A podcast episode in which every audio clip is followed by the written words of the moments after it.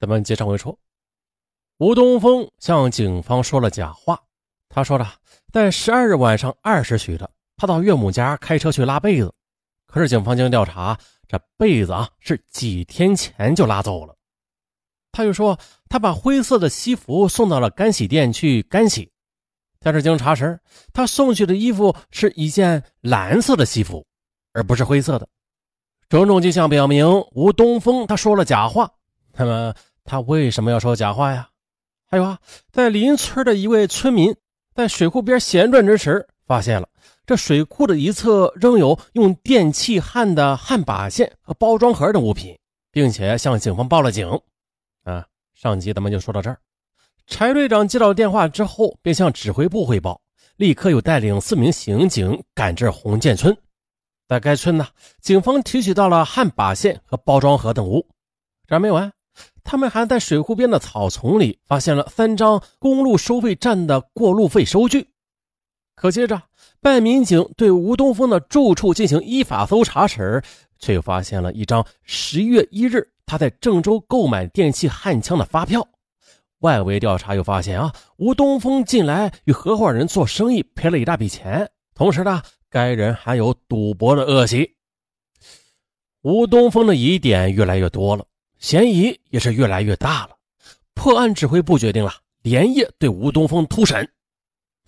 据警方介绍，其实从发现灰色面包车与吴东峰有关系之时起，这警方对吴的控制就一刻也没有放松过。比如呢，十三日一早的，当农行大院里因为发生金库被抢和杀人案已经被封锁时，若无其事的吴东峰和其他员工一样赶来上班。而从吴上班时起，他就没有逃脱警方的视线，甚至包括中午吃饭，也有几名民警远远的监视他。十四日凌晨呢，所有疑点都集中到吴东峰身上之后，汝阳县公安局的审讯室里啊，由汝阳市刑侦支队队长、汝阳县公安局局长以及几名精干的侦查员组成的突审小组，对吴东峰展开了凌厉的审讯攻势。到了凌晨二时许，经过几个回合的较量，吴东峰面对审讯民警出示的一桩桩的证据和他自己无法自圆其说的谎言被击破啊！他知道再抵赖也是毫无意义了。他低头沉默了好一阵，随后额头开始冒汗，并且不时的搓着手。啊，凭借多年的经验，侦查员们知道这案情真相大白的时候就要到了。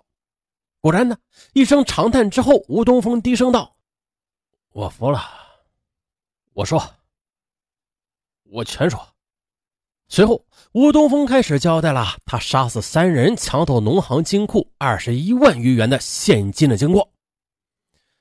吴东峰今年三十二岁，妻子在县烟草局任科长，七岁的儿子也是活泼可爱。去年呢。他从乡下的营业所调到了县农行担任资产管理科信贷部的副主任。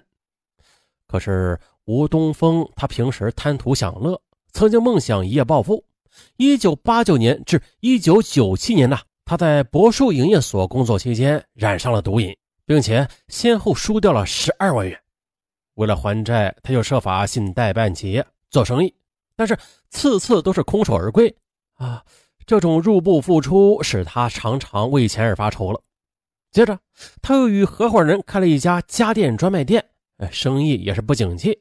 又希望通过买彩票发财，但是数万元投进去了都没有中大奖。嘿嘿，这这中才怪是吧？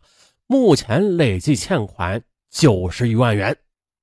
再后来的有一件事让吴东峰蠢蠢欲动，说啊，县里边要公开拍卖食品公司的一个冷库。标的是一百九十万元，他认为这是个赚钱的机会。眼看竞标的日期临近了，吴东峰四处向朋友借钱，但是啊，用尽了所有关系才凑到了区区二十万，这离着一百九十万元差远了。最终呢，被巨款债款压得走投无路的吴东峰，他最终是把贪婪的目光盯在了单位的金库上。这念头一旦滋生，啊，他就压也压不住了。十月底了，他动了抢劫农行金库的念头。到了十一月一日，他借去郑州办事的机会，买了一把电焊割枪，在洛阳等地买了作案的焊把线，还有斧头等工具。十月十二日，县农行从乐阳市支行提回了一百五十万元的现金入库。得知这一消息的吴东峰决定了当晚动手。十二日当晚的汝阳县城迎来了入冬后的第一个大风降温天气，月黑风高，街场人稀。吴东峰暗自庆幸这老天爷帮忙。接着，他又以往单位里拉棉被为由，向同事郑某借回了长河面包车。晚上九点多，开车来到了农行，把车停在农行的院子里，又以找守库员聊天为由啊，深藏利斧进到了农行金库的值班室内。那天晚上值班的高飞和于小明两个守护员中，这于小明曾经是吴东峰当武警时的战友，两人一同进入农行工作之后啊，又是特别要好的朋友。而吴东峰他人很内向，平时朋友不多。有于小明这个谈得来的人啊，不时的说说心里话，吴东峰的生活里少了很多寂寞。但是呢，善良的于小明，他恐怕到死也不会想到，就是这个与自己一同穿过军装，又一同复员回乡，几乎是无话不谈的好朋友，此时正一步步的把他逼向了死路。吴东峰进入金库值班室之后，和高飞、于小明二人一边看电视一边聊天。二十二时许的，高飞说：“哦，行了，我困了，哦，我就睡了。”随后呢，便去了值班室的另外一个房间去睡觉了。屋里此时只剩下吴东峰和于小明两个人了。可坐着坐着，毫无察觉的于小明起身走到电视机前去换频道。也就是在此时的，一直伺机杀人的吴东峰见于小明背对着自己。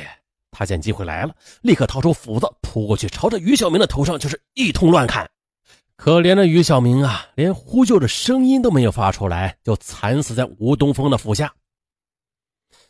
在杀死于小明之后，吴东峰又走出值班室去敲高飞的门，叫高飞起来啊，帮他打开走廊的防盗门，称他要出去。高飞不知情况，就在他弯下身子帮着吴东峰开门之际，一把利斧从身后向他砍来。同样的。高飞也没有发出任何声音，就惨死在吴东峰的斧下。见两个守库员已死，吴东峰走出金库的楼，叫门卫沈福诺打开农行大门，说要开车出去。老沈起身，冒着大风和寒气给吴东峰开了门。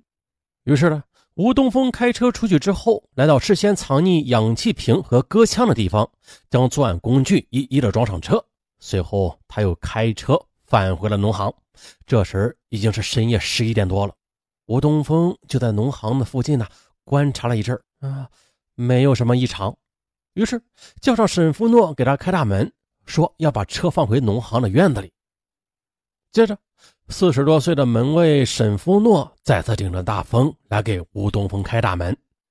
这时啊，已经想好杀人灭口的吴东峰以聊天为由，尾随着老沈走进了门卫值班室。又趁着老沈不备，抡起斧子一通乱砍。当天晚上，还和妻子女儿一起享受天伦之乐的老门卫也惨死在吴东峰的斧下。在杀死门卫沈福诺之后，吴东峰立刻带着作案工具，摸到了银行的金库门外，开始切割金库的铁门。可谁曾想，由于吴东峰不熟悉割枪操作技术。啊，用了整整五个多小时，才将小金库的铁门割开了一个小洞。他好不容易钻进去之后啊，将小金库里的二十一万元的现金装进了早早准备好的编织袋里。啊，可一看表，不得了，已经是清晨五点多了。本来想再割开大金库的门，可时间不允许啊，来不及了。吴东峰慌忙收拾好东西，开着车逃离了农行大院。逃离作案现场后，吴东峰啊，先将赃款分两处藏匿，分别是县城杜康大酒店的花坛处和下水道里。又开车来到红建村的水库边啊，将焊把线和氧气瓶等抛出去了。之后，他又装作没事人一样返回家里吃早饭。本来呢，他想吃过早饭之后，他再返回作案现场，将慌乱中遗忘在现场的斧头等作案工具也拿走。但是。